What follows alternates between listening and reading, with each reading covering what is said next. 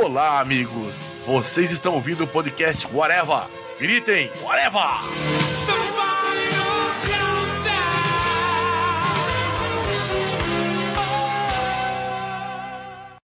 Is this the real life? Let me out of here, Donald, please. Is this just fantasy? Caught in a landslide. No escape from reality. I want to assemble a task force of the most dangerous people on the planet. They're bad guys. Worst of the worst.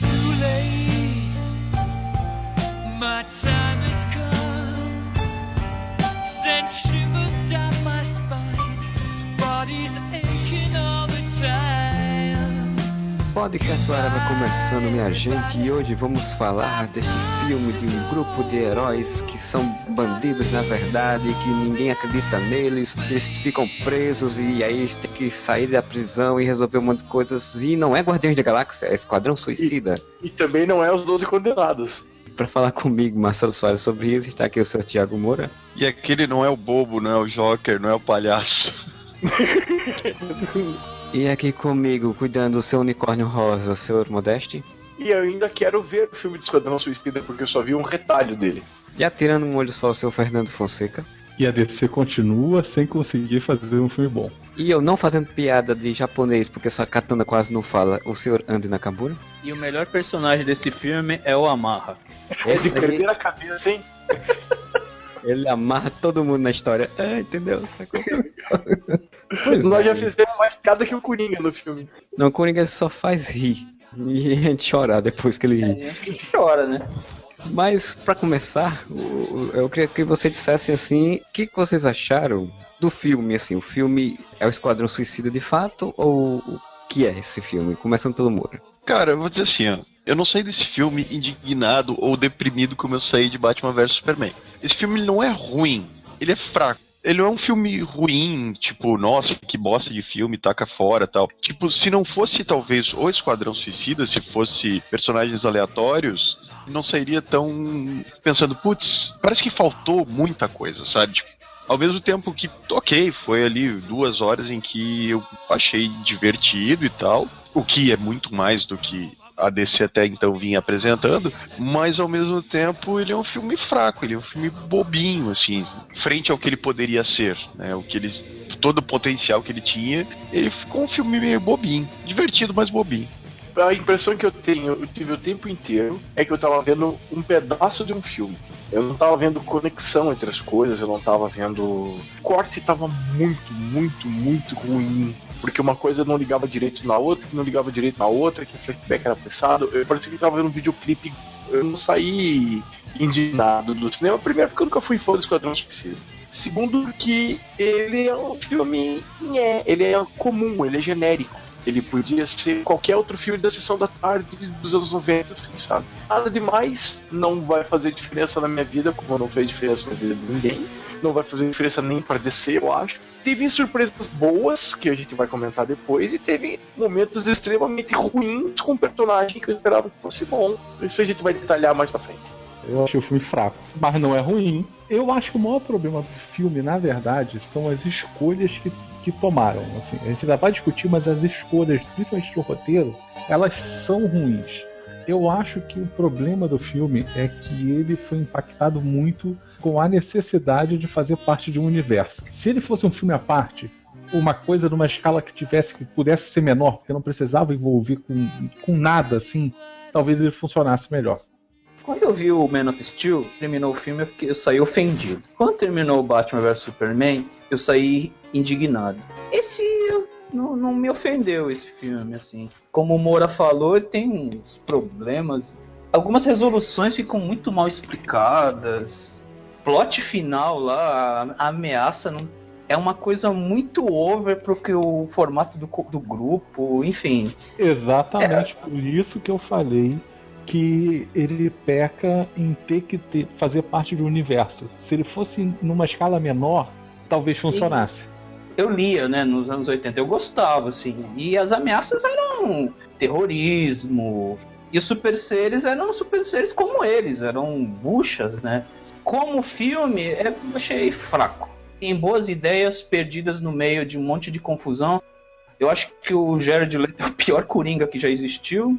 E as aparições dele são totalmente desnecessárias. Eu nunca li Esquadrão Suicida. né? Eu, eu li só, sei lá, uma edição do 952 ou tudo assim, quando eles fizeram a nova versão que emagreceram a Amanda Waller e botaram a Arlequina praticamente como principal. Pela ideia, a proposta do filme, eu não saí do final do filme revoltado nem indignado como os outros dois anteriores. Mas eu saí triste, porque, tipo, eu achava a proposta boa, eu achava a ideia boa, porque eles anunciaram o Esquadrão Suicida junto com o BVS, né? Tipo, ah, vai ter o Batman, vai ter o Superman, depois vai ter o Esquadrão Suicida. Tipo, eu achei a escolha boa. Porque disse, pô, você vai fazer um filme épico, gigante, e aí depois faz um filme menorzinho, mais contido, só pra, pra ser mais divertido e tal, mais solto, né? E aí eles se perderam, né? A coisa de tentar ser mais do que o filme é, pra poder ou manter ali a lógica do, do universo que eles estão criando, ou pra se aproximar, sei lá, do Guardiões da Galáxia, do Deadpool da vida, meio que estragou um pouco o andamento da, da coisa, né? É perceptível que ele tem uma história e a história foi sendo modificada ao longo do tempo e acabou se tornando um Frankenstein meio doido, né? Então isso, é, isso, isso me deixou triste, na verdade. Ficou aquela impressão de que precisamos aumentar a ameaça, o nível do- de poder da ameaça, porque a gente precisa mostrar que eles podem resolver, porque se eu precisar unir esses personagens no futuro, no universo, poder aproveitar, eles não vão ser buchas completas, assim, porque já resolveram coisas de um nível maior do que eles têm. Eu, eu acho que o principal problema pra mim é exatamente isso. Porque o filme começa bem. Você usar as músicas da forma que eles usaram, eu vi muita gente criticando isso. É realmente uma forma meio fácil de, de apresentar os personagens e tal. É clichê, mas tipo, os, os trailers já não estavam mostrando um troço bem pop, cheio de música tal, tal. Velho, não me incomodou. Eu achei até legal quando tocou Sympathy for the Devil, quando apareceu Amanda Waller. É clichê? É clichê, mas eu achei legal. Ficou meio MTV, eles estavam se propondo a isso. Eu aceitei bem de boa. Primeiro arco do filme ali, eu acertei bem de boa. Todas as músicas parece que você já viu em outros filmes, em outros Ah, momentos, sim. tem uma coisa. Basicamente foi o senso comum, assim, é a música comum que você já esperaria para aquilo. Não foi surpreendente House of Rising Sun, não foi surpreendente Fortnite Song, não foi surpreendente o Sympathy for the Devil, sabe? Nada, foi clichê absurdo. Eu, eu entendo, Modeste, que foi clichê, não foi inesperado, não foi surpreendente. E eu não tava Mas era esperando nada ser. disso, entendeu? Me pareceu muito corte de, de, sei lá, de novela ou de, sabe, tipo, que a hora que aparece o personagem toca o, o, o tema dele, sabe? Quando, quando aparece o Reginaldo e toca uma, como uma deusa. O... Não me incomodou isso. O que me incomodou de verdade, que eu achei assim, ó, pá, cara, que escolha de roteiro boba, sabe? Tipo, infeliz. Foi, tá, você reúne aquele grupo de personagens que são buchas. Porra, é um cara que atira, é uma menina com taco de beisebol, é um cara que joga bumerangue, é um cara com sérios problemas de pele. Fora o Eu Diablo, você não tem nenhum meta-humano fodão ali. E daí você apresenta a magia. Cara, em dois minutos a magia, tipo, de aliada se torna a vilã numa saída de roteiro bem boba, bem bocozinha. A magia se tocou. Não, mas olha só, eu posso ir lá recuperar meu coração, né? Eu tenho um irmão ali preso, deixa eu pegar aqui que eu sei onde é que tá. Poderosaço que ele consegue resolver esse problema pra mim. Por que, que não fez isso antes, sabe? Uma saída de roteiro bem boba. E o próprio irmão da magia é um troço bem ruim. Porque ele Ah. é muito mais genérico. Tipo, precisamos de um vilão digital mega poderoso pra ser o, o grande vilão da história, sabe? Tipo, É gigante, né? Tem que ser gigante pra mostrar como ele é poderoso. gigante. Ele é tão genérico que ele não tem nem nome. Não, não tem É nome. irmão. É o Magil. Sabe que Aí, vocês falando, me- vocês fizeram me ligar que realmente ele não tem nome, eu não tinha pensado nisso até agora. Não, ele não tem nome. É meu irmão. É, é o Boy Magia. aí, porra, sério que você precisava inventar uma nova ameaça que é uma porra de uma cidade sendo destruída com um raio indo pro céu? Que é a mesma coisa que fizeram todas as porra de filme da, da, da DC até agora? É, o que eu achei curioso é que, tipo, eu me senti assistindo Quarteto Fantástico de novo, porque é a mesma merda do Doutor Destino, velho. Mas o Doutor Destino fazer uma máquina que solta raio faz mais sentido Sim, que a claro. magia criar uma máquina. Pra destruir todas as máquinas. Uma máquina que vai destruir todas as máquinas. Isso é um plano sensacional, hein? O mais louco é porque ela diz: Ah, meu irmão, eles nos adoravam e agora eles adoram máquinas, então vamos destruir as máquinas. Ela fez o plano do Lex ser bom. Que ela leu Deus americano, gente. E vocês estão esquecendo que eles criam soldados Hitler. Isso, Ah, cara. nossa, aquilo, velho. Vocês estão fazendo o filme parecer pior pra mim, sério. Não, mas é que tá, tipo, a missão em si, eu adorei a interação entre os personagens. Gostei muito da interação entre os personagens. Que eu tô falando do- dos Você- personagens do esquadrão, né? Sim, O- você inclusive queria que tivesse acontecido mais. Exato. Outra coisa, cara, o visual da magia bruxa do esgoto é muito foda. A Capitã feio. É um visual mais próximo do de versões mais terror dela no quadrinho, cara. Tipo, ela em Liga da Justiça Dark, ela é vilã no primeiro arco. E ela tá bem deteriorada, assim, bem essa coisa meio destruída, assim, meio suja, assim. Aí, tipo, ela foi virando Pokémon, né? Tipo, ela foi evoluindo, né? É, aí eu não entendi por que, que ela virou Princesa Xuxa depois, sabe? E dançando, né? Porque ela passa o filme todo dançando. Aquela versão dela, Capitã Feio, velho, tipo, é muito filme de terror, sabe? A forma que ela se deslocava de um lugar pro outro e tal. Eu achei aquilo muito foda, sabe? Tipo, é- é- ela como uma vilã assim, sabe? Sem precisar daquele exagero de raio indo pro céu, ia ser um troço muito foda. Eles terem que caçar ela dessa forma, sabe? Uma coisa bem filme de terror mesmo. Mas não, daí vai lá o irmão dela e faz ela que a magia lá do negócio do coração dela, porque eles roubaram esse plot de Once Upon a Time, tá? Do coração fora da pessoa que explode o coração. Que é igualzinho, a hora que o irmão dela bota o coração nela de volta, é igualzinho Once Upon a Time. Porra, eles são um grupo, um grupo secreto, né? Começa por aí. Teoricamente deve cumprir miss- missões secretas, né? Pra que que tu faz um troço tão, sabe? Nossa, olha só, vai explodir o Tão mundo. grandioso. A lógica que a Amanda Waller fez, ah, eu preciso fazer um grupo porque o próximo Superman precisa ser detido por este grupo de buchas. Como é que isso é possível? Tipo, se ela quer fazer um grupo, porque pode surgir um novo Superman e tem que ter um grupo pra- de vilões pra poder detê-lo, não tem lógica, porque no quadrinho a ideia é exatamente usar eles secretamente pra invadir lugar, é, países que não podem ser invadidos oficialmente, pra fazer missões contra terroristas, essas coisas que são coisas resumidas, é pequenas, né? É, eu fiquei tão pequena que a magia faz isso em um minuto, né? Ela Pois é, some pois é. volta com aqueles planos do Irã. Passei o filme, assim, eu me lembrando de outro filme que tem basicamente a mesma premissa e que funciona muito melhor, que é os mercenários. Os Eu ia mercenários- dizer, eles tinham que ser os mercenários, sabe? Pois é, tipo, os mercenários você tem caras maus que fazem coisas más e que fazem uma missão é, fechadinha, pequena, curta, numa ilha. Por que não piou esses caras numa ilha, assim, num negócio assim, tipo, ah, nós temos, descobrimos que temos cara que tá fazendo as experiências meta-humanas e querendo criar um exército meta-humano numa ilha e vamos mandar esse grupo de gente pra impedir ele. Você queria ver o Stallone matando o Dr. Monroe, é isso? Por aí. Por aí. Imagina o foda que seria que se fosse o Bane que eles fossem enfrentar. Aí, Não, sim, mas olha, assim, olha só, uma, só uma observação. O Stallone, o grupo do Stallone poderia matar o Superman. Não, não poderia. Se a intenção é que a magia fosse a vilã, tu poderia fazer exatamente eles irem pra um lugar meio inóspito, fazer uma missão secreta, e a magia despiroca nesse lugar, sabe? Seria a reviravolta, sabe? Tipo, a missão era uma e de repente a missão vira a, a magia. As apostas que se tinha desse, do roteiro desse filme era exatamente essa, de que eles iam juntar o grupo, mandar eles pra alguma missão envolvendo o Coringa, porque achavam que o Coringa estava envolvido, né, na história de fato do- da missão, e a magia despirocava e aí tinha que virar uma outra missão, né? E aí era isso que achavam, mas não, a mulher muda do nada e, e qual o problema, né? Porque como a gente não foi construído o alter ego dela, a Johnny Moon, né? Ela não foi construída, a gente não, não criou uma empatia com aquela personagem, com o relacionamento dela com o Rick Flag. Quando ela vira magia e quando tem resolução no final, não tem impacto nenhum. Por dois motivos, a gente não se importa com ela, porque, primeiro, o roteiro não se importa em desenvolver, e segundo, a cara da Lavigne é uma atriz ruim para cacete, né? Eu não Sim. tinha notado, mas como atriz, ela é uma ótima modelo, essa menina, cara. As cenas em que ela tá de magia é legal por causa do visual, né? A magia destruída lá, Capitã Feio. E depois, quando ela vira a magia, tipo, bonitinha, aí ela fica lá construindo aquela máquina, dançando no fundo, possuída pelo ritmo ragatanga, e é isso. Depois vamos, vamos pegar personagem por personagem e, e- e destrinchar, né? Vamos mais É, ver o pela foi destrinchado, né? decapitado. Ele perdeu a cabeça. E, e até essa construção, então, já que tu citou o Amarra, velho, tem, tem uns troços muito óbvios. Por exemplo, todo mundo sabia que o Amarra ia morrer, né? Não, a- até porque, até porque o roteiro fez questão de deixar isso claro. Quando não apresenta ele em momento algum, de repente vai pra missão. Opa, tem esse cara aqui também, ele tá indo. Esse cara, ele Não, sabe escalar ela- coisas. Vai dar um soco numa mulher, né? A katana também vem do nada, né, velho?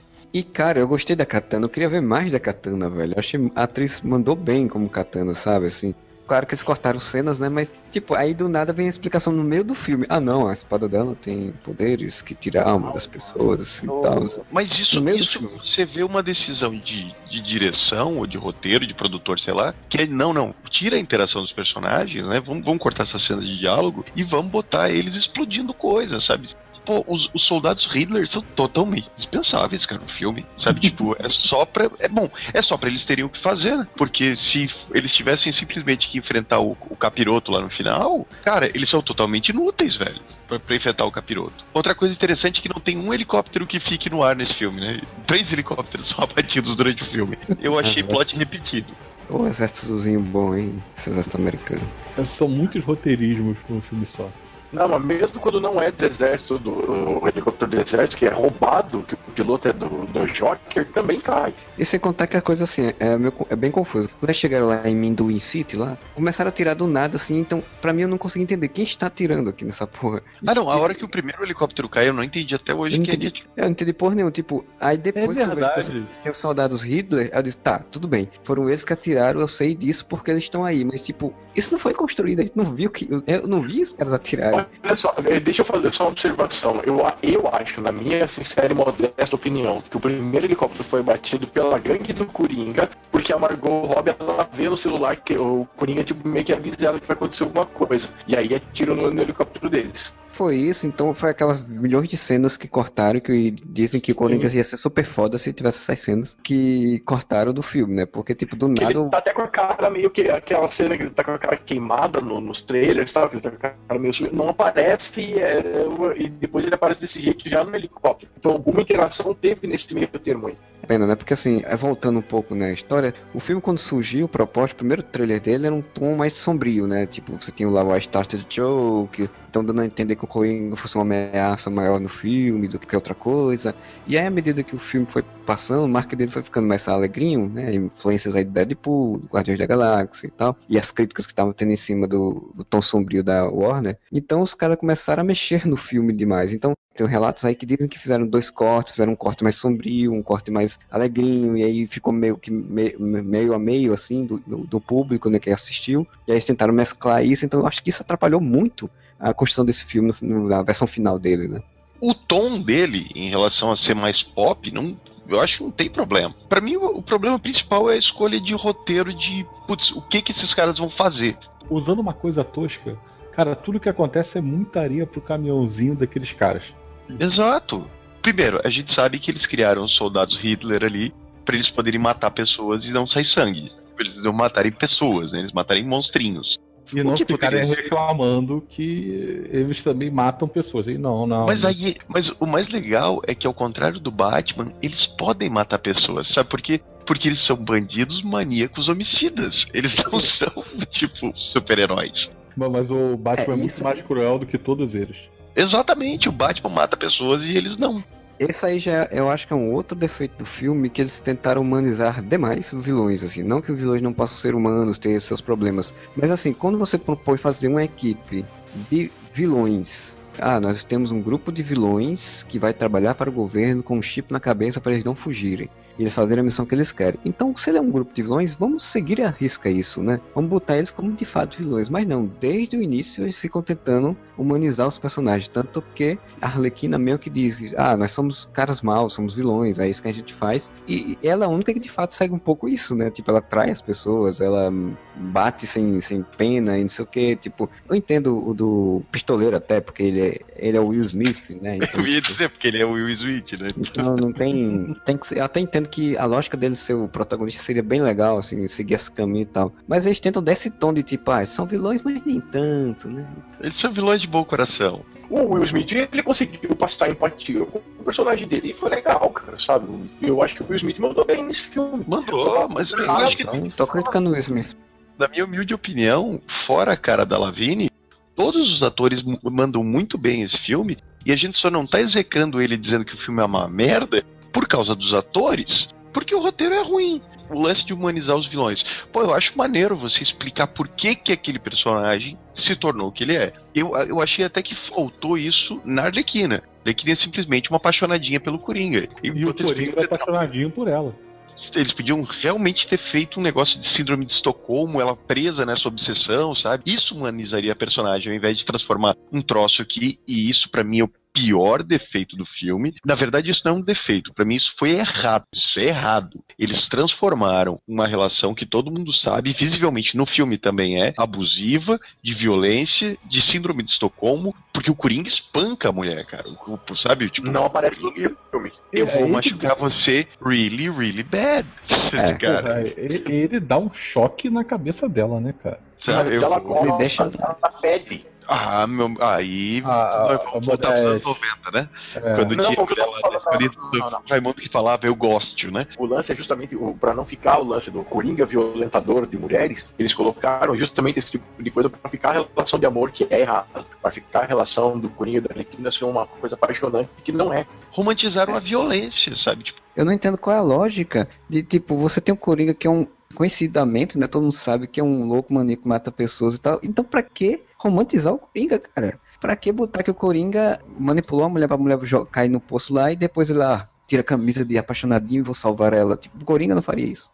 sim, isso é errado, velho. Porque, tipo, a Arlequina é reconhecidamente hoje em dia uma personagem que faz muito sucesso entre as meninas. Muito sucesso. Tanto que ela tá naquele desenho, aquele desenho das, das meninas. eh, Super, DC, Super Hero Girls. no desenho ela é uma é a biguinha da Mulher Maravilha, ela- sabe? Ela é um exemplo pras meninas. Cosplay tem um monte de menina fantasiada de Arlequina. E nos quadrinhos, eles já mudaram isso, sabe? Nos quadrinhos, a Arlequina se ligou, livrou do Coringa. Tem todo aquele arco do desenho dos anos do Bruce Timm, em que ela fica amiga da Era Venenosa e a Era Venenosa meio que diz: Cara, olha o que, que esse cara faz com você. E ela se desliga do Coringa exatamente pra mostrar essa, essa libertação da personagem. Tinha que ter acontecido no filme, e não. No filme é tudo lindo. Eles se amam, sabe? Eles se, eles se espancam, mas eles se amam. Porra, o Coringa deixa ela pra morrer dentro do carro, velho, a hora que o Batman tá perseguindo. Todas essas participações do Coringa apaixon- apaixonadinho e da Arlequina apaixonadinho, isso quebra tanto, assim, irrita o filme inteiro. Se eles tivessem botado Coringa apaixonadinho, ela apaixonadinha, mas isso fosse modificado ao longo do filme, tipo, essa missão que ela foi fazer com aquele grupo, fizesse com que ela se tocasse ela. de que, que aquilo que ela vivia com o Coringa era, não era o certo, a amizade mais sadia e a, uma relação mais sadia era melhor, e ela, ela renegasse o Coringa no final. Aí, pô, eu dizia, pô, legal, eles mudaram, mas não, no final o Coringa vai salvar ela, ela diz, ah, beleza, você veio me salvar, vamos Não. sair juntos. Se é pra botar romancezinho, cara, criasse um climinha então entre o pistoleiro, que não é um cara tão evil assim, com ela, sabe? Exatamente pra ela ver, pô, esse cara me trata bem, aquele filho da puta me trata mal. Enquanto a gente tá numa onda de empoderamento feminino desgraçado, desgraçado no melhor sentido, tá?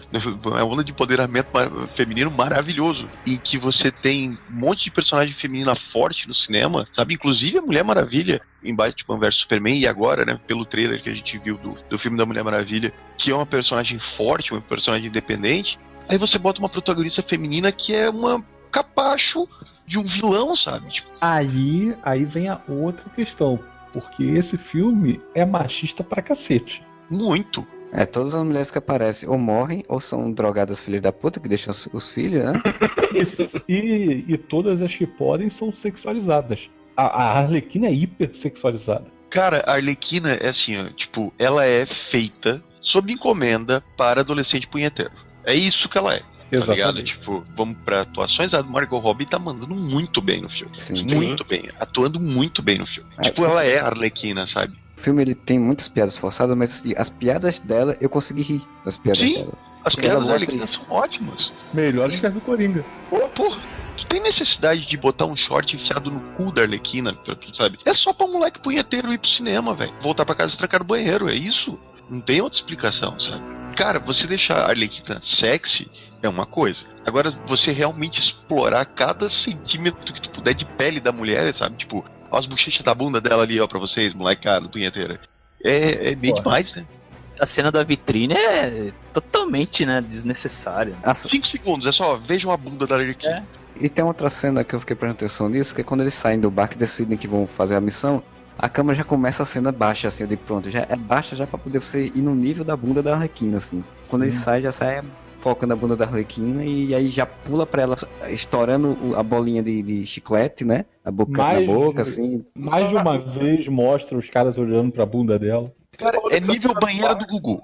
Você falou dessa cena do bar, eu acho que, pelos trailers que saíram e tal, a cena que devia desenvolver um pouco de, de- do grupo, fazer eles agirem como grupo, eles se conhecerem, eles conversarem, foi cortada, porra. Sim, foi. Eles tiraram Best Friend Forever do nada, porque a cena que eles tinham, que, que eles iam se ligar do que eles estavam passando, do que eles iam se foder, não tem no filme, filha da puta. Essa cena seria a cena da prisão do Guardiões da Galáxia, né, cara? Que- Sim, Onde eles conversam, onde eles, cada um conta um pouco da vida deles, eles sentem um pouco dos dramas um do outro e dizem, pô, agora a gente é. É isso, a gente tem que ficar junto, pô, senão a gente vai morrer aqui. Daria sentido pra aquele. No final, é o Diablo falando. Ele fala que a- ela já é a família dele. Eles nem conversaram, porra. Eles conhecem há Exatamente. duas horas. Os produtores da Warner, eles têm esse problema muito sério. Que assim, ó, não, foda-se desenvolvimento de personagem, bota explosão e bota briga, gente. É isso que o público quer. Aí você não cria empatia, sabe? Você não, não consegue acreditar que aquilo tá acontecendo. Vamos dar um exemplo agora, né? As pessoas vão chamar a gente de Marvete, porque a gente vai fazer essa comparação, mas vamos fazer a comparação então com Guardiões da Galáxia. Cara, em Guardiões da Galáxia, até o ponto em que eles sentam na nave e dizem, tá, a gente é amigo e a gente vai ficar junto, cara, eles passaram muita coisa juntos. Você vê várias cenas de coisas acontecendo da prisão até aquele momento, você entende que passou muito tempo e que eles passaram muita coisa junto. Em essa cena do bar que eles cortaram pra ficar botando ceninha de explodindo cabeça de soldado Hitler na rua, era a cena em que eles poderiam ter feito pra você exatamente como a gente tá falando, sabe? Tipo, ok, eles estão aqui, eles criaram uma unidade, nem que seja temporariamente. Como eles cortaram essa cena, essa cena que deveria ser mais longa ficou com poucos minutos, ficou resumidamente é o, é o Diablo contando a história dele, velho, não cria isso, sabe? Tipo, fica falso. Sem contar que mesmo que tivesse essa cena, eles constroem, eles estão construindo esse negócio puramente no diálogo. Eles não construiriam em ações. Por exemplo, Guardiões da Galáxia, quando quando Ronan ataca o planeta, tem todo um desenvolvimento em ação dessa relação, né? Tipo, Drax trai eles, aí Peter Quill vai salvar Gamorra no espaço, né? E por isso ele é preso. O Groot e o, e o Rocket já com brigam com o Drax, e aí eles não, vamos se juntar para salvar eles. Então, tipo, em forma de ação, né? Que isso é roteiro, né? Você construir a história com ação e não com diálogo somente, você construiu a amizade deles. Ali não, eles queriam construir isso tudo numa única cena de diálogo, então... Tem algumas cenas que eu acho que isso funcionou bem. Eu vou dar um exemplo que é quando a Arlequina foge com o Coringa, a Amanda Waller fala, tá, pistoleiro, mata ela. Aí ele diz, oh não, ela diz, ah, mas se tu matar ela, tu vou, tua filha, tu vai ver tua filha, tu vai isso, isso e aquilo. Aí ele ah, considera ela morta, vai, vai lá, aponta. A hora que ela tá na mira, ele atira e ela deve tá viva ainda, ele fala, ah, desculpa, errei. Nessa cena tu vê, porra, ele- eles estão criando conexões, sabe? Isso eu acho que é um exemplo do que tu falou, Marcelo, de ter uma cena Sim. de ação que mostra uma conexão. Pô, muito bem feita. É o que a gente tá falando desde o começo. O filme ele tem muitos momentos bons. Esses momentos bons não conseguem ter uma costura boa, sabe? Você tem essa conexão do, do pistoleiro com a Arlequina. Aí me explica, como é que o Crocodilo, por exemplo, se tornou amigo deles? Ele Porque- ficou só sentado rindo lá no bar. e- Não dão dois minutos de desenvolvimento pro crocodilo. Tá ligado? Não dão dois minutos de desenvolvimento pro, pro Capitão Boomerang. Dá um desenvolvimento pro bichinho de pelúcia, assim. É, o, Capitão Boomerang tem um unicórnio rosa de pelúcia que não tem nexo nenhum. Coloca até na ficha de personagem isso. De... Pra quê? Qual que é o sentido dessa bosta? Que teria sentido isso se ele tivesse, tipo, um filho ou uma filha que ele perdeu, e aí, tipo, aquilo ali representava essa conexão com o filho ou filha e pronto. Só que, tipo, eles não, não botaram isso. É jogado. Eles acham que só porque fazer pra ser cool de botar uma lista de personagens como RPG já funciona, já serve pra, pra conectar alguma coisa, né? A Katana, como o Marcelo falou, pô, altas personagens, legal. Eu gostei das participações dela, mas cara, sério que você vai dar uma cena de 4 segundos pra ela falando com a espada que quer que a gente tenha algum envolvimento com a personagem? Tudo bem, é personagem pra caralho. O foco fica, de fato, na Arlequina, no Rick Flag e no, no pistoleiro. Mas, pô, A parte do Rick Flag é um outro problema, né? Porque é um personagemzinho ruim. Eu não achei ruim, cara. Eu achei que, tipo, o arco dele, pra mim, começou bem. Tá, então vamos falar da melhor coisa do filme, que fora a Arlequina, chama-se Amanda Waller. Escolher a Viola Davis foi um acertado, acertado pra caralho, né? Porque eles sabiam que ela, que ela é uma personagem, uma atriz boa que daria toda a credibilidade da personagem. Parte dela de roteiro, a, a parte em que escreveram, sabe, quando eu tava escrevendo o filme, quando assim, ó, escreviam Amanda Waller, os caras acertavam a mão. Porque todas as atitudes dela no filme são as atitudes da Amanda Waller. Pô, não. A regada da cena pós-crédito, não. Ah, Cena não, mas pós-crédito não ali- conta. vamos deixar a cena pós-crédito pro final. O fato da Amanda Waller ter pensado em mandar o Rick Flag cuidar, cuidar da Juni Moon, porque ela sabia que os dois iam se envolver, e daí ela ia ter o Rick Flag no bolso dela também, isso é muito foda. E para mim foi esse esse início do arco do Rick Flag que fez muito sentido, sabe? E para mim ele vai indo muito bem durante o filme, até a constrangedora cena em que ele tenta abraçar o pistoleiro. Não tem nada a ver, né? O Rick Flag fazer isso. Nada a ver. Até a cena do bar, o que motiva ele a ir pro bar com os caras, faz todo sentido. Pô, essa filha da puta, até eu ela tava manipulando, sabe? Então faz todo sentido ele, ele ter ficado muito puto. Eu- Não faz sentido ele, ele quebrar o celular e falar assim: ah, vocês podem ir embora. Não, cara, eles são tipo bandidos assassinos. Você não pode mandar eles embora, seu Ah, animal. não, ó, aí eu já não concordo tanto com você pelo seguinte, ali é naquele momento em que o Will Smith acha no helicóptero que tava com a Amanda Waller lá, e ele entra pra falar, ó, fiz merda, tamo junto aqui, Não, nós vamos não. se fuder junto. Que eles estavam com aquela sensação, aquela, aquela, aquela iminência de todo mundo vai morrer aqui. O problema é que o filme não passa isso de uma série com uma competência necessária, né? Mas se vai falar sobre isso, a gente pode falar sobre essa cena que você acabou de falar, o maior roteirismo, um dos maiores roteirismos que tem na porcaria do filme. Cara, a Amanda Waller cai de um helicóptero, um dos helicópteros que caem. É, vai, é, pega, aí vão lá, encontram e convenientemente o pistoleiro acha uma pasta que tem um fichário com uma quantidade enorme de folhas que tem todo o histórico do Esquadrão Suicida. Ele lê em tempo recorde, que ele pega o negócio, anda e ele leu tudo. Ele deu com detalhes, assim, né? Não, e o que eu acho mais louco que essas coisas de filme, né? Que são pastas secretas que tem escrito em cima, bem claro e grande, top secret. Isso. Ah, sim. Ah, mas isso, isso é clichê de filme, né? Sim, Isso- sim. Não, é, é isso que eu tô falando, porque assim, o Esquadrão Suicida, antes de tudo, ele não é um filme de super-herói, é um filme de ação, é um filme de assalto, na verdade, né? Ele é um filme de, de um grupo de pessoas que vai fazer uma missão e resgatar alguém, né? Então, tipo, é um filme de assalto. Então, tem clichês pra caramba de filme de assalto, e até aí eu entendo, porque a origem do Nolan também tem, e é, é também um filme de assalto. O problema é que, como eles exageram no clichê, as- essas pequenas coisas acabam ficando, tipo, vocês irritantes, né? Você chega um momento que você fica irritado com Mas eu acho que eu concordei com o Modeste. A hora que o Rick Flag entra no bar, ele já tá tipo, ah, foda-se essa merda, né? Até concordei com você. Pra mim, a cena do bar é a melhor coisa do filme. Uma das melhores coisas do filme. Pena que ela foi cortada, ela foi retalhada e você tem, né, ela curtíssima. Outra coisa que eu gostei do filme foi que é um filme de Esquadrão Suicida, cara. Tu acabou de falar, Marcelo. É um filme de assalto, deveria pelo menos ser um filme de assalto. E só tem uma reviravolta no filme. Só tem um plot twist no filme que foi muito foda. Que é quando eles eles estão aquele tempo todo tendo que resgatar alguém e ele- quem eles têm que resgatar é a Amanda Waller. Ah, não, sim. É, é- é, porque eles criaram toda aquela tensão de que eles estavam indo lá resgatar a Juni Moon, né? Fiquei com essa impressão de que, tipo, o Rick Flag queria lá, quando ele falava de resgatar, não era pra pegar magia, era pra resgatar a Juni Moon da magia. Sim. Tentar resolver a questão. Aí quando você vê, porra, é a Mandola que tá presa lá. Não, e ela tá o tempo todo dando ordem do lugar em que ela tá presa. Isso é muito bom, cara. Isso é muito Amanda Waller. É, não, e ela disse pro pessoal, olha, vaziem, limpem todos os HDs, não sei o que. O, cara, o pessoal faz tudo isso, ela pega e dá tiro nos caras, pra eles não serem usados. É mais vilanesco do que os vilões. Sim, mas a Amanda Waller é vilanesca pra caralho. Isso Sim. é claro, ela faz o que precisa fazer. E Inclusive, isso é importante pra você ficar com medo dela. sim, ela é a motherfucker do filme.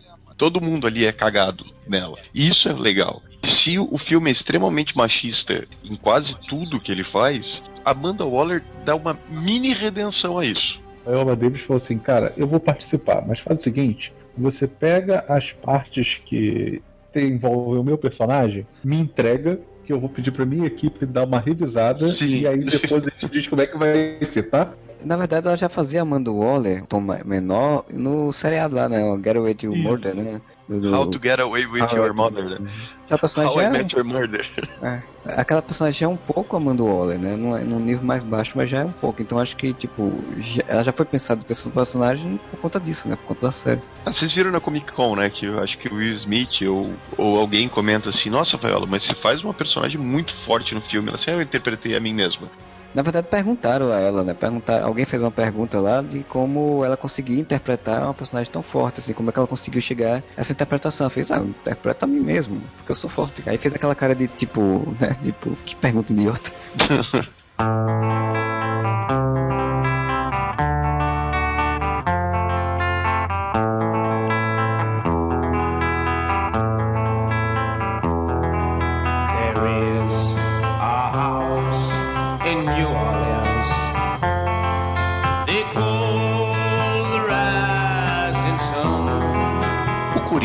Coisa mais filme.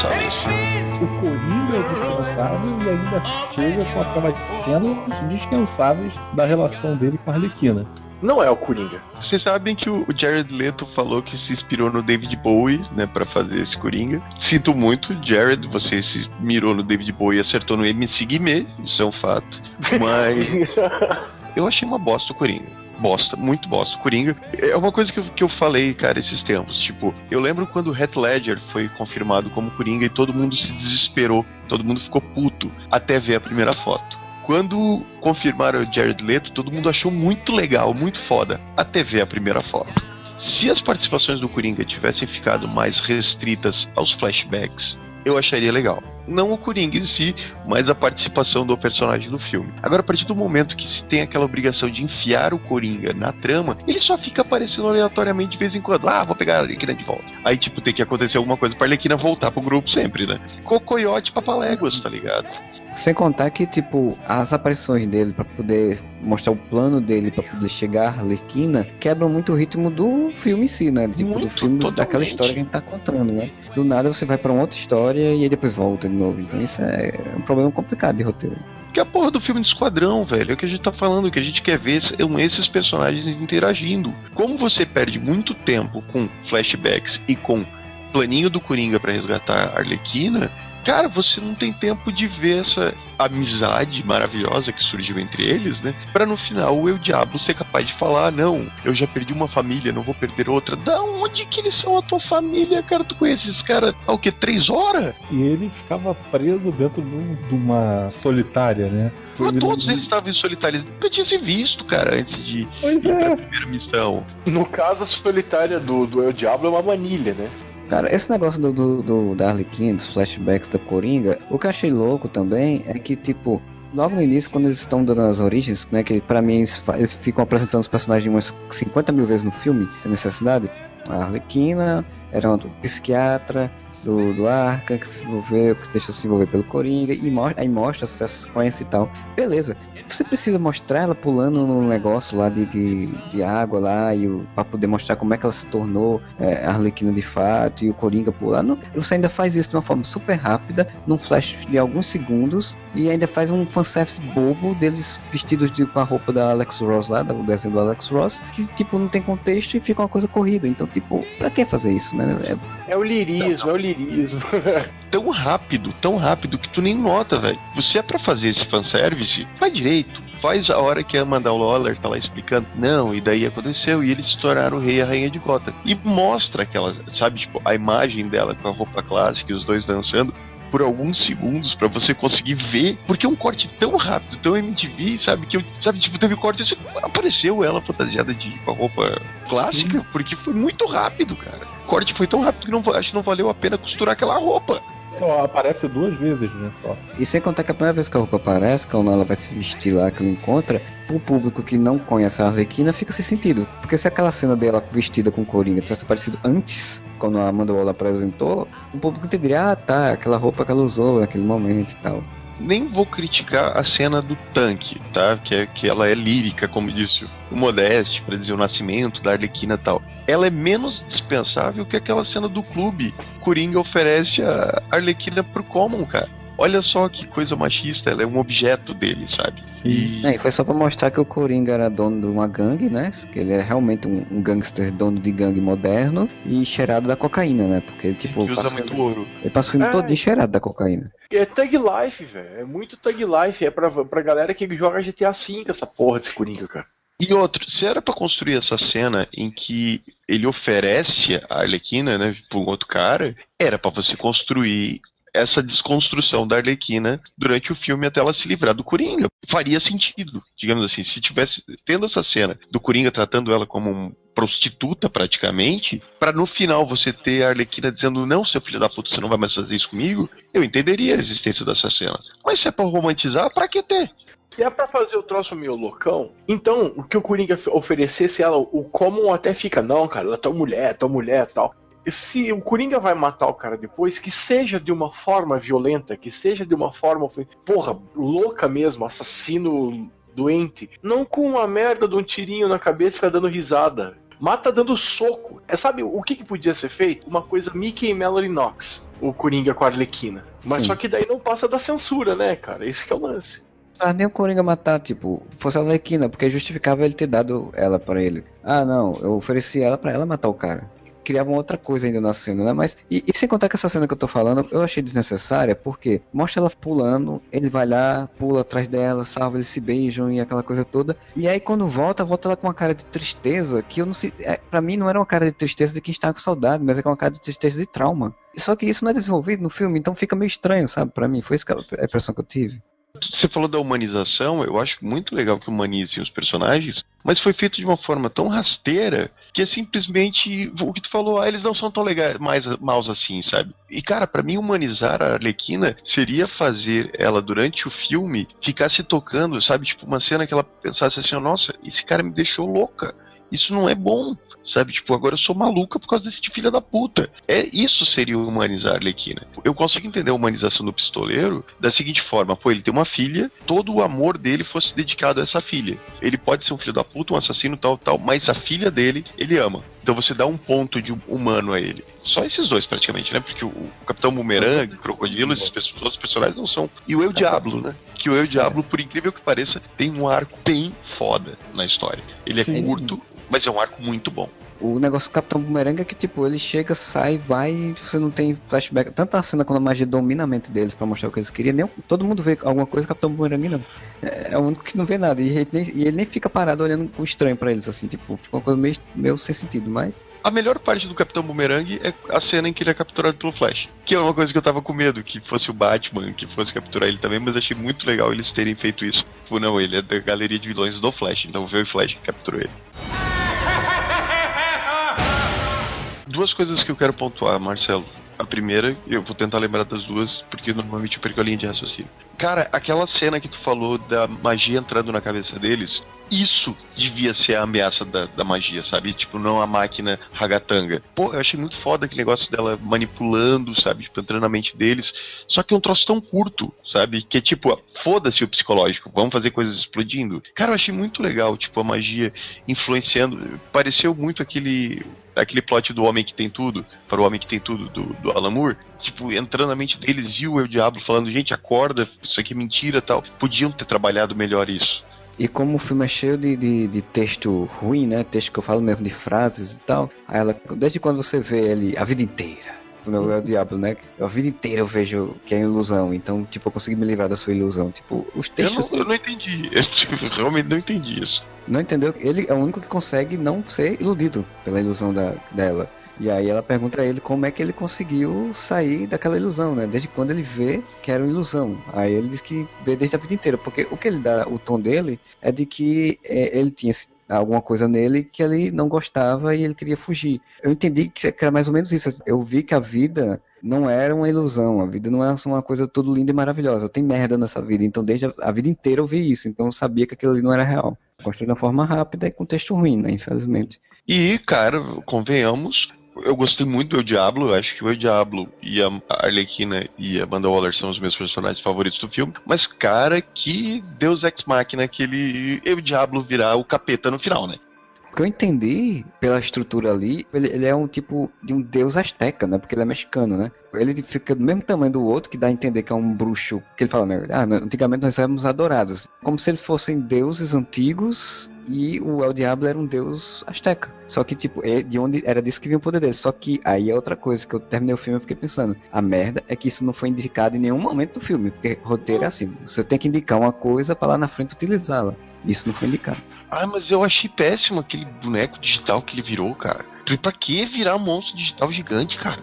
É massa. Não, mas é o, o vilão também, sabe? Tipo, pra que monstros digitais gigantes, cara?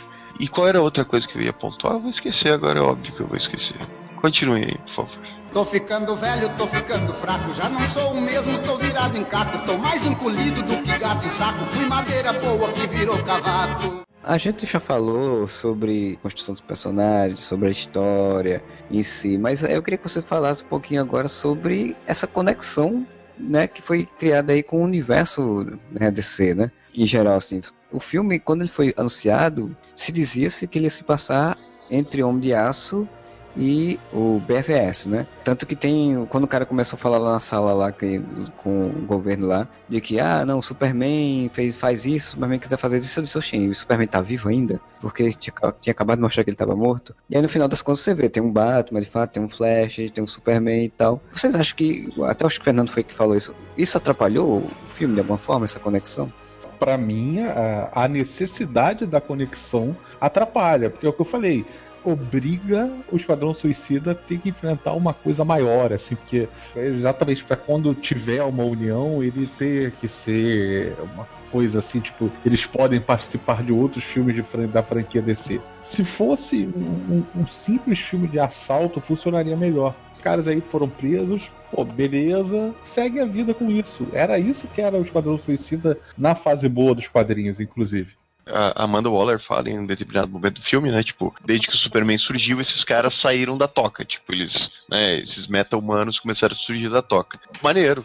Pra mim, usar o Superman como o cara que surgiu e dali começaram, os meta-humanos começaram a aparecer, acho muito foda, acho muito respeitoso ao personagem e a cronologia dos quadrinhos. A participação do Batman, do Flash, eu achei tudo isso bem legal. A forma que eles encaixaram ali naquele universo. Mas, o que foi feito? Eles, ao invés de fazer, né, o David Ayer, os produtores e a Warner, ao invés de fazer um filme do Esquadrão Suicida, eles fizeram um proto-filme da Liga da Justiça. Pô, a Liga vai enfrentar aliens ou monstros gigantes, o Esquadrão também tem que enfrentar alguma coisa assim. Não, né, velho? Dá outro tom. Você tá criando um, um universo, mas não precisa todos os filmes terem um monstro gigante destruindo a cidade. Aliás, você não precisa destruir a cidade. Cara, se eles queriam realmente enfiar o Coringa no filme, por que, que o Coringa não é a missão, então? Sei lá, escoltar o Coringa e o Coringa foge, eles têm que recapturar o Coringa e no meio dessa história a magia pira e daí viram duas ameaças, sabe? Tipo, e até seria uma forma de, tipo, no final, tem aquele truquezinho da Arlequina, né? De se ajoelhar na frente da magia, pegar a espada e, e arrancar o coração dela. Isso poderia acontecer com o Coringa. No final, ela traiu o Coringa quando ela se desse conta do, de que o cara é um câncer na vida dela, né? Ela traísse o Coringa em favor dos, do esquadrão, né? Sim. Outro problema que o filme tem, como a ameaça é muito grande, pensa o seguinte: é uma ameaça apocalíptica, certo? O É, mundo o vai acabar. Apocalipse foi no outro filme, Fernando. Sim, mas o mundo vai acabar. O mundo Pela vai terceira vez o acabar. mundo vai acabar. Ele é um, um- um universo compartilhado que tem vários outros heróis, várias outras coisas. Cara, e ninguém aparece em Hinduí City. É isso mesmo. Mas é que Minduin City tá cercada e ninguém sabe de nada. Ele meio que o governo deu uma sossegada pra ninguém aparecer por lá. Ninguém filmou com o celular antes de ser dominado um raio gigante atravessando. Evacuaram a cidade inteira e tem um raio gigante indo pro céu, velho. Não dava pro Flash dar um pulinho rápido ali só pra ver o que tá acontecendo. Velho, Opa, a Liga, Liga da Justiça ia se formar nesse dia. É realmente um grande motivo de se juntar a um grupo de heróis, né, cara? Tipo, Mas aí é que tá. Por isso que eu falei, isso é um plot de filme da Liga, tá ligado? Uma puta Exato. ameaça, um raio indo pro céu, o capiroto destruindo tudo, reúne a Liga. Não, o esquadrão, velho. ideia certa, o filme errado. Teoricamente, a Amanda Waller né, deveria montar aí uma equipe como esquadrão baseada nos, nos esquilos de cada vilão, né? Tipo, Mas é muito mal aproveitado as, as capacidades dos personagens. É, o Capitão Boomerang, ele só usa de fato a habilidade dele uma vez, que é usar um, um- Ele usa um boomerang como drone e o boomerang não gira, né? Porque a imagem da câmera fica parada, estática. Sim, Aquilo ali é Batman Arkham Asylum, total. Mas, cara, você não vê o Capitão Boomerang atirando boomerangues? Tanto que o, o rapaz que trabalha comigo, ele falou, tá, e quem é aquele cara que atira facas? Né? Porque ele não entendeu o que é. São facas. Tipo, os boomers não voltam, ele atira nas costas das pessoas facas, velho. O pistoleiro tem, tem um pouco mais de cenas, mas, tipo, na hora da ação mesmo, né, que eles estão em missão, é só quando ele sobe em cima do carro e vai matando vários soldados Soldado Hitler. Hitler. A cena da apresentação do pistoleiro é muito foda, porque, É tipo, muito boa. Mostra toda a dinâmica dele, né? Que ele vai extorquindo o dinheiro do cliente, que ele bota o olhinho e o olhinho vai marcando va- todas as pessoas que nem video, jogo de videogame você faz, né? Tipo, mostra toda a dinâmica dele, mostra quanto ele é um cara de ação interessante. Aí no filme ele só fica dando tiro aleatório pra todo lado. Não, a hora que ele vai em cima do carro é muito legal. Que, tipo, todos os soldados começam, puta, que começam a baixar as armas, porque ele tá matando todo mundo. E, Isso foi bem legal. Só que é uma cena É, que você tem faltou, isso. só, faltou só bater em palma no final. Só. A Arlequina, a gente vê ela, ela porradeira, isso eu achei maneiro, tá ligado? Tem a cena do elevador e tal. Velho, cadê a katana? teoricamente você devia ver ela destroçando os caras, tipo, sendo mó ninja. Eles deviam ter chamado Tarantino, né? Tava catando com a trilha sonora do Kill Bill lá e saia cortando todo mundo e pronto, né, velho? Já E ficava era foda. aqueles monstrinhos, velho. Ela podia cortar um monte de gente no meio. Até tem cena dela cortando, mas é tão rápido, sabe? Parece que eles não, não, não se preocuparam nas cenas de ação de você ver as habilidades. O crocodilo, velho. O crocodilo a gente já falou que ele é muito mal utilizado no filme, mas ele é tipo o incrível Hulk dessa equipe. E você não vê, sabe? Tipo, ele É, tendo uma cena fodástica, assim. Segundo a Camila, segundo a Camila, ele é muito pequenininho. Na ideia do diretor, do diretor, a cena foda do crocodilo foi ele se abaixar de quatro e sair rastejando pra entrar dentro Aquilo. d'água. Como um com muita crocodilo. vergonha daquilo. Fiquei com muita vergonha daquilo. É, sem contar como o filme é estereotipado ao extremo, né? O Crocodilo, ele é um negão que termina assistindo um, fi- um- assistindo um vídeo de garotas rebolando no, na TV com a cara toda de, de gangsta negão, né? Então, tipo, toda a posição dele, a posição de, ah, eu sou muito bonito, aí tira pra fazer uma piadinha, que ele é feio por fora, mas ele é, eu sou muito bonito, não sei o que. É todo de um negão gangsta. Então, tipo, fica uma coisa muito chata, sabe? Tipo, o personagem tem muito mais e Começou bem, velho. A cena em que eles. A Amanda Waller tá explicando pra eles, ela fala: não, ele se parecia um monstro, as pessoas passaram a tratar ele como um monstro, então ele se tornou um monstro. Isso eu achei massa, tá ligado? Tipo, mas isso é, sabe, tipo, só falado no começo do filme, você não vê isso de verdade. Que fala, né, que ele, tipo, o Batman expulsou ele de Gotham, né? Tipo, ele foi embora e ele fala que, que no meio do filme, em algum momento, que o que ele queria era ficar em paz, né? Que isso já é uma visão do crocodilo um pouco mais diferente do que no quadrinho, né? O quadrinho É é mais. uma, é uma visão Hulk, né? Hulk, Deixa homens, homenzinhos, deixa Hulk em paz. Mas eu acho maneiro, sabe? Tipo, tal, ele é uma aberração, ele não ia conseguir conviver, sabe? Acho que faz muito mais sentido do que se ele fosse, sei lá, um lutador de luta livre, que, se não me engano, ele era no- nos quadrinhos. Só que, poxa, desenvolve o cara, velho. Corta me- meia dúzia de cena de explosão e desenvolve os personagens. E, ele tá tão bem produzido, cara. Ele tá, sabe, tipo, o visual dele tá muito foda. O ator é bom, sabe? O grande problema desse filme, eu acho que todo mundo concorda, é que o roteiro, ele parece que se transformou tanto na necessidade de se tornar um troço super grande, pá, uma ameaça mundial. Eles tiraram o foco no que é o melhor do filme, que são os personagens. É, esse filme ele me lembrou muito o, o Hulk da Marvel lá, né? O, o segundo, que é com o Edward Norton. Tipo, eles tinham uma coisa. Tá fazendo mais ou menos a mesma coisa. Tipo, no final enfrentar uma grande ameaça que tá pra destruir tudo. E o filme acabou não tendo tanta repercussão, não tendo tanta bilheteria e ficou, né, ali. Virou uma coisa que meio solta no, naquele universo cronológico. Eu acho que esse filme vai acabar virando isso. Eu gostaria até de ter uma continuação, mas não sei se vai ter. Olha, se for por bilheteria, vai ter, porque tá dando bilheteria.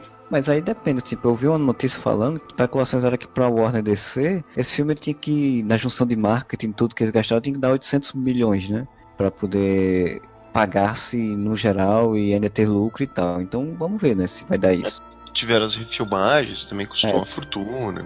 Tiveram refilmagem, tiveram que refazer o marketing, contrataram uma empresa específica pra isso e contrataram essa mesma empresa pra poder modificar o filme, que é pra poder botar essa coisa mais pop, né? Então, tipo, eles gastaram uma grana depois. A prova de que o marketing mu- mudou e com isso mudou o filme, né? Que, porra, Bohemia Rhapsody no final, a música surge do nada, né? Que é só pra dizer, olha, tem Bohemia Rhapsody, que nem vocês gostaram do trailer. Não, cara, pra mim, o Modesta falou que foram clichês e tal, assim, mas o que mais me incomodou não são nem as músicas serem clichês. O que mais me incomodou é que eu senti elas deslocadas na sequência, tipo, como parecendo que o filme tinha uma trilha incidental ou alguma coisa assim do tipo, e aí como tinha que virar uma trilha pop por causa dos três deu certo, saíram enfiando as músicas no filme, sabe? Eu não senti uma organicidade né, né, na, na coisa. É, diferente de Guardiões da Galáxia, as músicas não têm sentido nenhum. Ah, ficou novela, cara. Como eu falei, outras coisas me incomodaram tanto que se essas outras coisas não tivessem me incomodado, as músicas pra mim estariam perfeitas. Uma saída fácil, uma saída clichê, mas ok. Outras coisas incomodaram muito mais. A mim me incomodou porque, tipo, eu gosto das músicas e eu não consegui aproveitar as músicas num filme onde as músicas deviam ser aproveitadas, como foi o Guardiões, por exemplo. É que as coisas eram construídas para aquela música entrar e você aproveitar ela junto com a sequência do filme. Sim. É porque a comparação é bem, é bem cruel.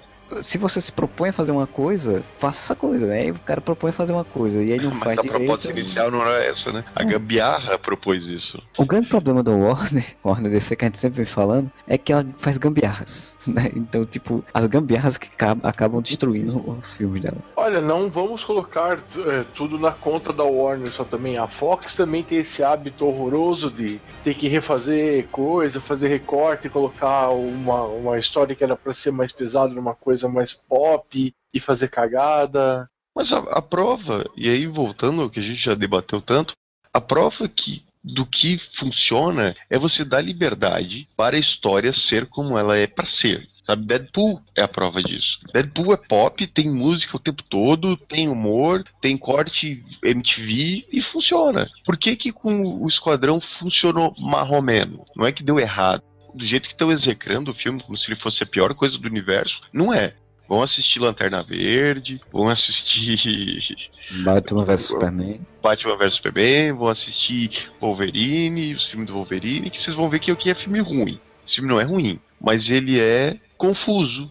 E eu também acho que não, não dá pra ficar execrando o David Ayer, né, o, o diretor, porque assim, se você for ver, ele foi chamado para fazer um filme. Tanto que a, a filmografia dele, ele tem o quê? Dia de Treinamento, que é um grande filme de ação, assim, né, e, e de drama policial e tal. Ele foi chamado para fazer um filme e, e provavelmente isso foi sendo modificado ao longo do tempo por pressão da própria produtora. Então, é, tipo, a- esse filme foi modificado na linha de montagem, né? Então, eu não acho nem que possa nem ter sido tanta culpa do cara, né? assim. Apesar dele fazer umas cenas de ação meio confusas, mas é, no geral acho que ele pode até tido, ter uma boa intenção e no final não conseguiu fazer essa boa intenção.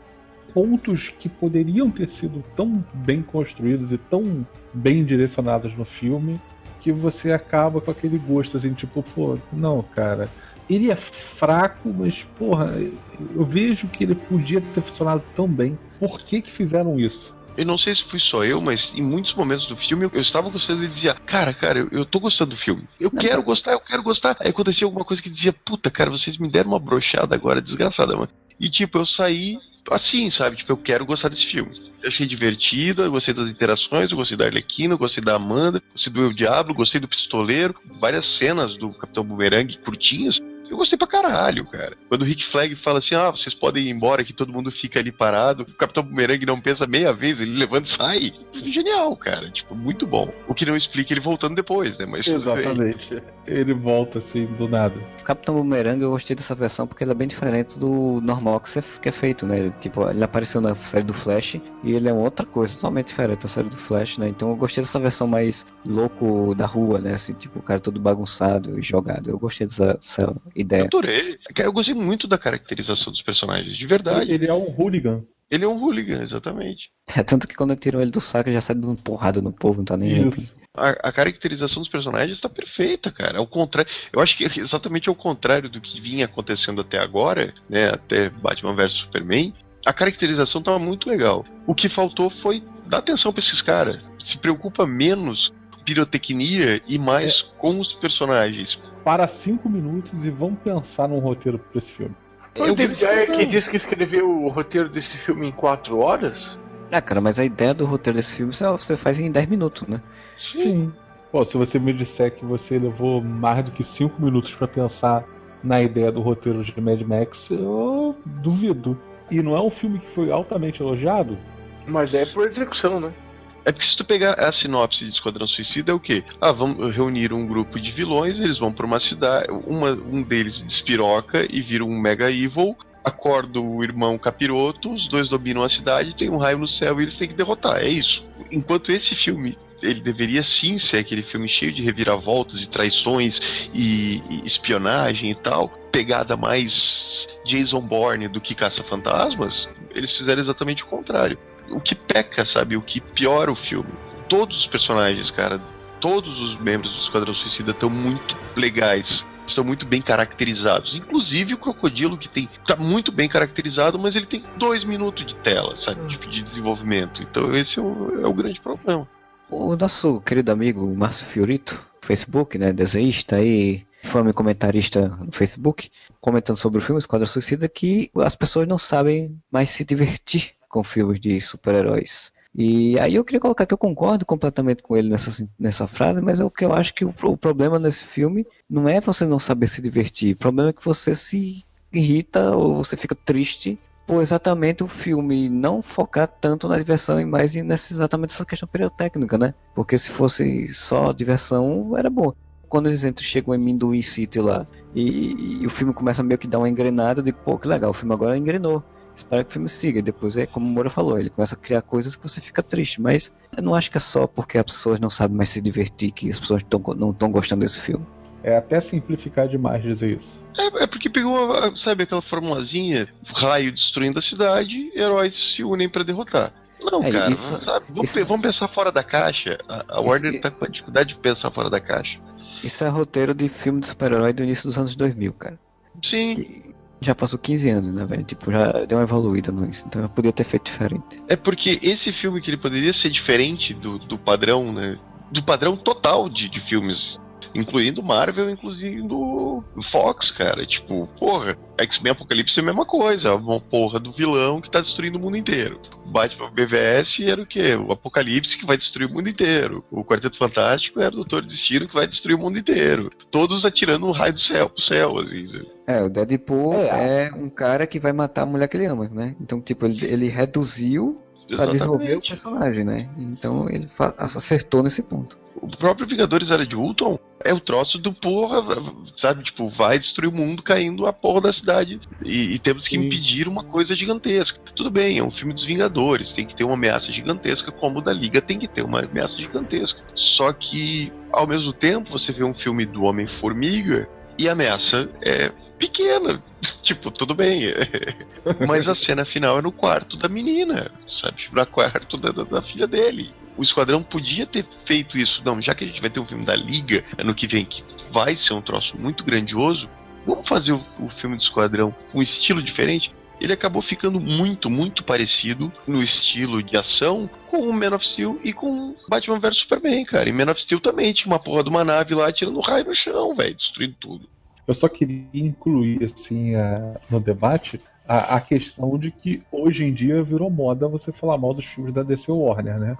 Eles têm dado motivo. Não, olha só. Motivo, ok, mas eu tô falando com relação ao filme do Esquadrão Suicida e a reação das pessoas como se fosse a pior coisa do mundo. Eu vi gente comparar e... a Lanterna Verde, cara, e eu disse, não, peraí. Não, não, não, não, não. Longe disso. Exatamente. Aí vem a birra que tem por causa dos filmes da DC Warner. Não é para tanto. O mesmo filme sendo feito pela Marvel estariam falando bem, assim. Eu entendo nos Guardiões da Galáxia eles virarem best friends. Nenhum deles era um vilão. Eles eram picaretas do, da galáxia, né? Sim. Ali não, cara. Aqui você tá lidando com um bando de maníacos homicidas. Então você dizer que no final eles. Nossa, agora somos best friends é forçar um pouco a barra. Porra, nem falaram que todos tinham o nome da mãe? Não.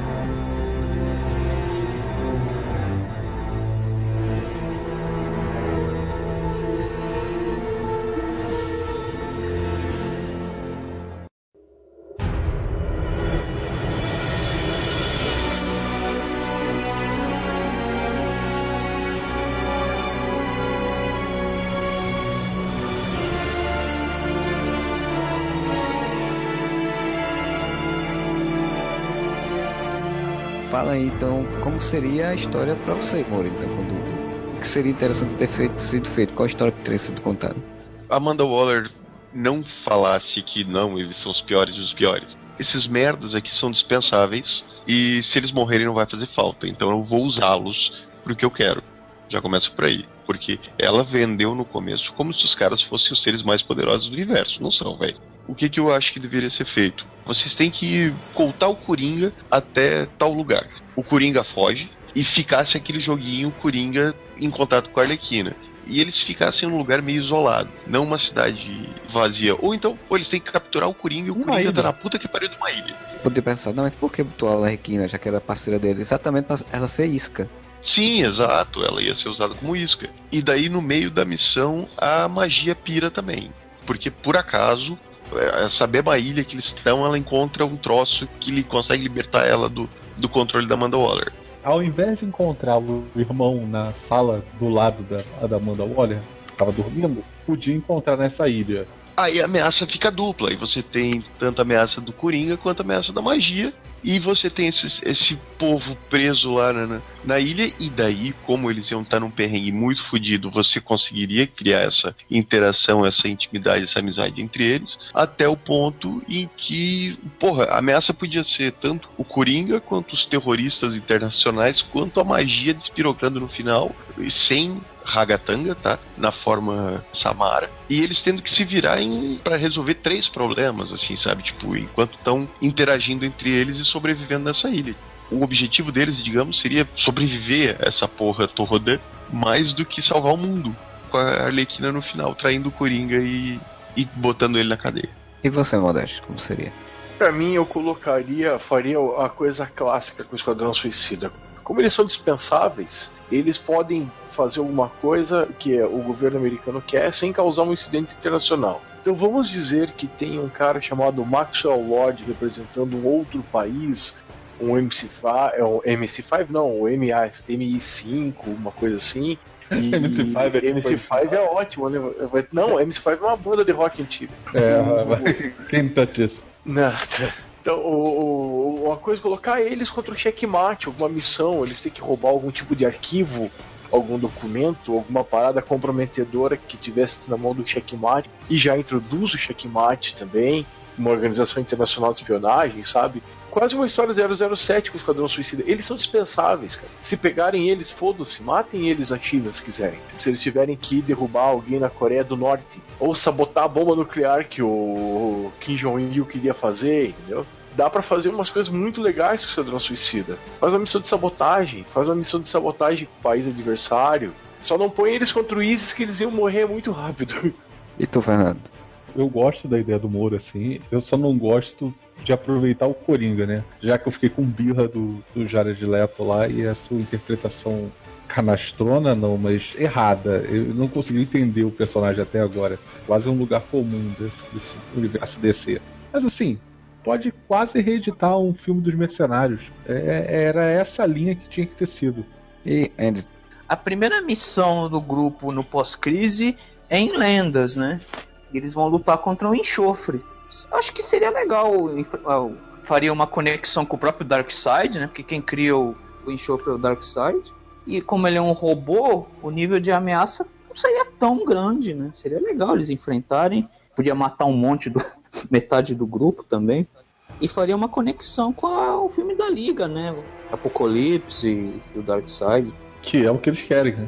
Sim, eu sigo essa lógica que eu já tinha falado e o Fernando falou agora do, dos mercenários, né? Para mim, a história tem que se passar numa ilha também. Existe um cara chamado Bane numa ilha no, na América Central utilizando é, utilizando uma droga experimental para criar um exército de super seres super soldados fortes e ele está querendo, sei lá, organizar para dar um golpe de Estado no, no, negócio. Os Estados Unidos não podem intervir diretamente e vamos usar esses caras aqui que são dispensáveis para irem lá e intervir, destruir essa, essa célula terrorista lá dentro, dentro daquele local. E você tem o Benny super fortão para enfrentar o crocodilo, né? Cara, eu também não acho que o Coringa tinha que ter aparecido nesse filme. Então, eu acho que o Coringa é um personagem que não devia entrar agora. Você acabou de estabelecer o Batman, cara. Você nem estabeleceu, na verdade, o Batman ainda direito. E aí você já tá jogando o Coringa. Coringa é um personagem tão forte que ele chama a atenção dele para tudo que ele participa. Sim. Como aconteceu nesse filme, né? Que todo mundo ficou, oh meu Deus, o Coringa, o Coringa. Segura o cara. Deixa pra ele aparecer, sei lá, numa cena pós-crédito do, do Esquadrão Suicida tentando resgatar a Arlequina. E daí desenvolve esses personagens no filme do Batman mesmo, que vai ter. Eu não precisava ter Coringa. Então pra mim ficar uma história legal. Você tira eles pra um ambiente, como o Moura falou, de uma ilha com perigo. Aí, sei lá, no meio da, da história magia poder muito bem despirocar também e cresce essa outra, outra ameaça para ser contida lá. Afinal das contas, eles até poderiam salvar ela sem deixar a, a Johnny Moon sem perder os poderes, mas fazendo com que ela controlasse a magia de fato. Né, e deixasse de ser uma ameaça, passasse a ser uma pessoa da equipe, enfim. E você tem uma história mais interessante, mais desenvolvida, e aí você poder fazer outra coisa mais, mais, assim, mais épica, mais forte, assim, no próximo segundo filme.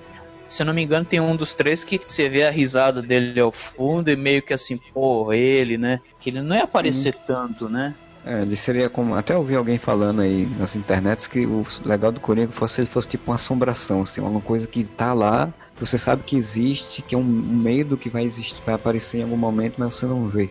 E esse que você falou de usar um país, podia usar aquele monte de país fictício da DC, né? O que mais tem, né? Kandak, Santa Prisca. Corto Maltese. Porto Maltese. Eu ia até jogar uma bomba atômica em Corto Maltese. Né? Pois é. Ah, nossa. Pra gente ir pros nossos encaminhamentos finalmente, vamos falar da tão famosa cena pós-crédito, né? Temos ali a aparição do Batman, do Ben Affleck.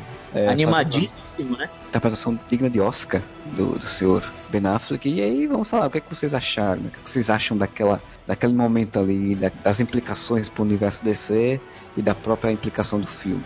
O Batman Cara. da carência? Primeiro que pra mim não faz muito sentido ele querer aquela. Quer dizer, faz sentido ele querer todas aquelas informações porque esse Batman é o pior detetive do universo. Ele só aprendeu pistoleiro porque teve uma ligação anônima pro Disque Batman da Amanda Waller. Exatamente. Tem toda a construção de foder a cidade da Amanda Waller durante o filme inteiro pra chegar no final ela pegar e ah, toma aqui, ó. Olha só, valeu, tchau, beijo, me liga. Tô quebrando esse galho pra você que você pediu. Sem contar que assim, ela diz que, ah não, vai dar merda se as pessoas souberem o que aconteceu. Aí eles, não, eu protejo você. Mas como assim? Ele é Bruce Wayne, um empresário de Gotham. Ele, vai, ele iria proteger ela como? É, mas É, ela mesmo sabe ele que ele é o Batman porque Sim, mas, depois fala. mas mesmo ele sendo um Batman, ele ia fazer o quê? Ele ia utilizar o irmão olho pra apagar tudo do- dos celulares e, e da mídia e, e afins, né? De repente a cidade inteira ficou vazia, né? Porque morreu um monte de gente e outro monte foi evacuado. E aí, qual foi a desculpa disso? Ah, terroristas? É, Mas, não, enfim. eles falam que é terrorismo. Isso é falado no filme. Tipo, o esquadrão chega lá pensando que é um ataque terrorista. Que seria um Sim. plot melhor do que. do que a, a, a bruxa ragatanga.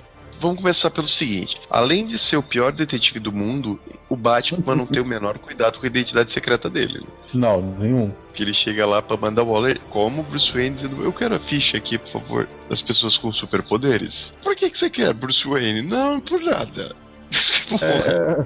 Eu tô pensando em fazer um jogo chamado Metal Humanos Go, né? É. é. Metal Humanos. Isso porque no, no- naquele trailer da Liga, ele joga a estrelinha do morcego no Barry Allen, né? Não, ele não tem cuidado nenhum. E, tipo, ele não faz a menor ideia se essa galera vai topar. Ele chega assim: Oi, tudo bem? Sou o Bruce Wayne, também conhecido como Batman. Velho, sério? Quer sair comigo de noite? Ah, quer ser meu amigo? Acho que ele aprendeu com o Arrow do seriado de TV, né? É, é, é padrão Arrow Barry Allen dos seriados, cara. É padrão CW isso aí.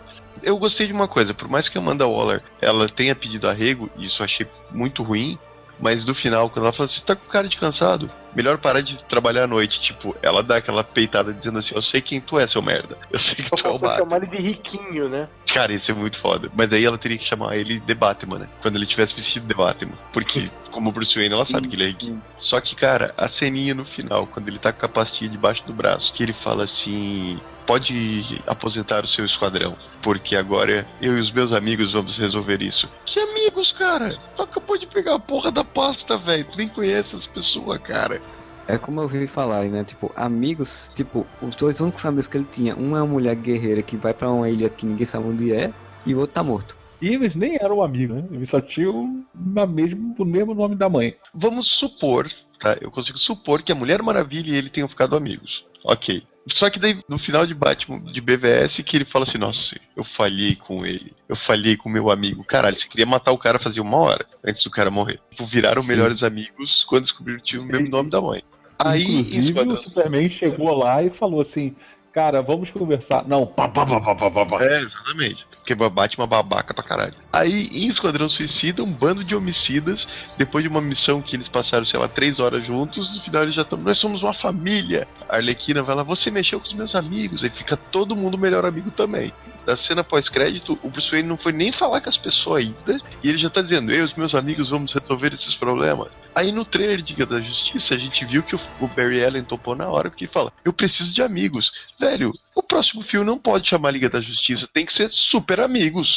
Pela lógica da, da Warner e do Zack Snyder, eu acho que eles vivem uma vida onde as pessoas são carentes de amizades, que é o mundo do show business, né? Então eu acho que ele tá querendo projetar isso, ele querendo dizer que o mundo do show business é, é falso, não tem amigos e as pessoas precisam de amigos. Porque na vida o que é bom é ter amigos, amigos do peito. Cara, ia ser muito foda se essa fosse a trilha sonora do. Ah, o balão mágico, né? Nossa. Trilha da Liga da Justiça e botar a música do Balão Mágico. Não, dos Super Amigos. O tan, taran, tan, tan, tan, tan.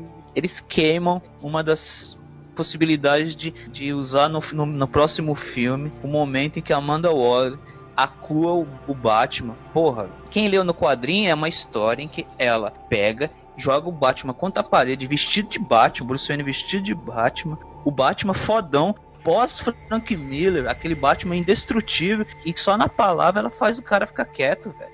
E Desperdício com esse final, assim, idiota. Vai se fuder. Que o Bruce Timm usou muito bem no desenho, né? Quando. Aí ele vestido de Batman, ela fala assim: ah, tá bom, riquinho. Não, e sem contar que ela dá novamente uma pasta, né? O que, que esse povo tem contra pendrives super codificados, né, cara? O Lex tinha um servidor pra conseguir. Cara, eu já fiquei feliz a hora que ele abriu a pasta que não tinha tipo loguinho do lado da cara de cada super-herói. Não, mas assim, eu até perguntei, nova dessa a gente não pegou. Nos créditos tá o Jesse Eisenberg. O que, que ele faz no filme? Se eu não me engano, eu vi alguém comentando que ele estaria acreditado porque estaria, tipo, na, em algum, alguma referência de alguma coisa pequena, assim, sabe? Dentro do filme, não Se quer discutir isso, alguém pode me explicar o que raios é o personagem do Scott Eastwood?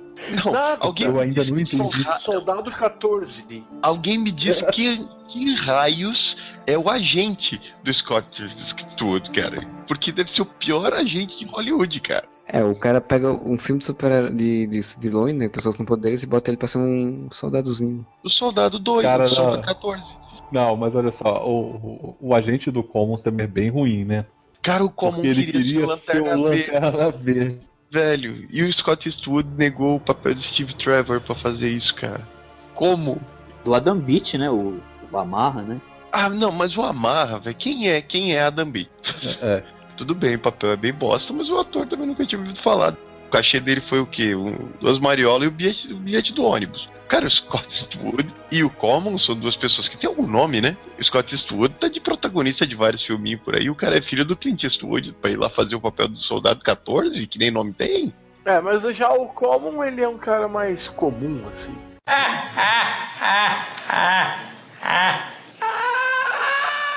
Pra quem viu dublado, o Common tá falando igual o Zé Pequeno, velho. Sério. é verdade, é bem, bem gangsta. Rapaz, ô rapaz.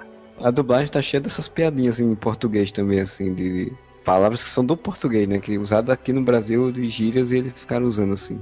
Deixa eu fazer um comentário rápido. Foi legal a dublagem da Amanda Waller e da Arlequina serem as mesmas do, quadro- do, do, do desenho da Liga. Ah, sim. A dubladora já tá bem, ah, bem tranquila, né? Da Arlequina, tipo, ficou muito boa. Ficou aí da Amanda Waller também, ficou perfeito. Vai chegando ao final desse podcast, né? Espero que você assistiu o Esquadrão Suicida. Não sei se você gostou ou não gostou, mas deixe seu comentário aí na nossa postagem. Se você não É. assistiu, tomou um spoiler até um atrás do outro. É, se você não assistiu, você foi um ouvinte suicida, né? Assistiu. Bem, eu ouvi um podcast sem, sem ter visto, mas tudo bem. Deixe seu comentário também lá no nosso Facebook, no nosso Twitter, estamos lá, tem o contato arroba areva.com para você dar informações também e diga aí o que, é que você achou, o que, é que você espera agora, vai ter um segundo filme, não vai ter, o que, é que você espera agora da Mulher Maravilha, que é o próximo, né? Ele é depois da Liga ou a Liga é primeiro? Liga depois da Mulher Maravilha. Porque eles precisam apresentar bem ela para depois ela tá lá na liga sendo amiguinha do Batman na Cabata Caverna.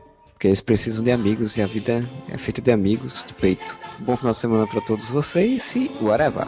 I said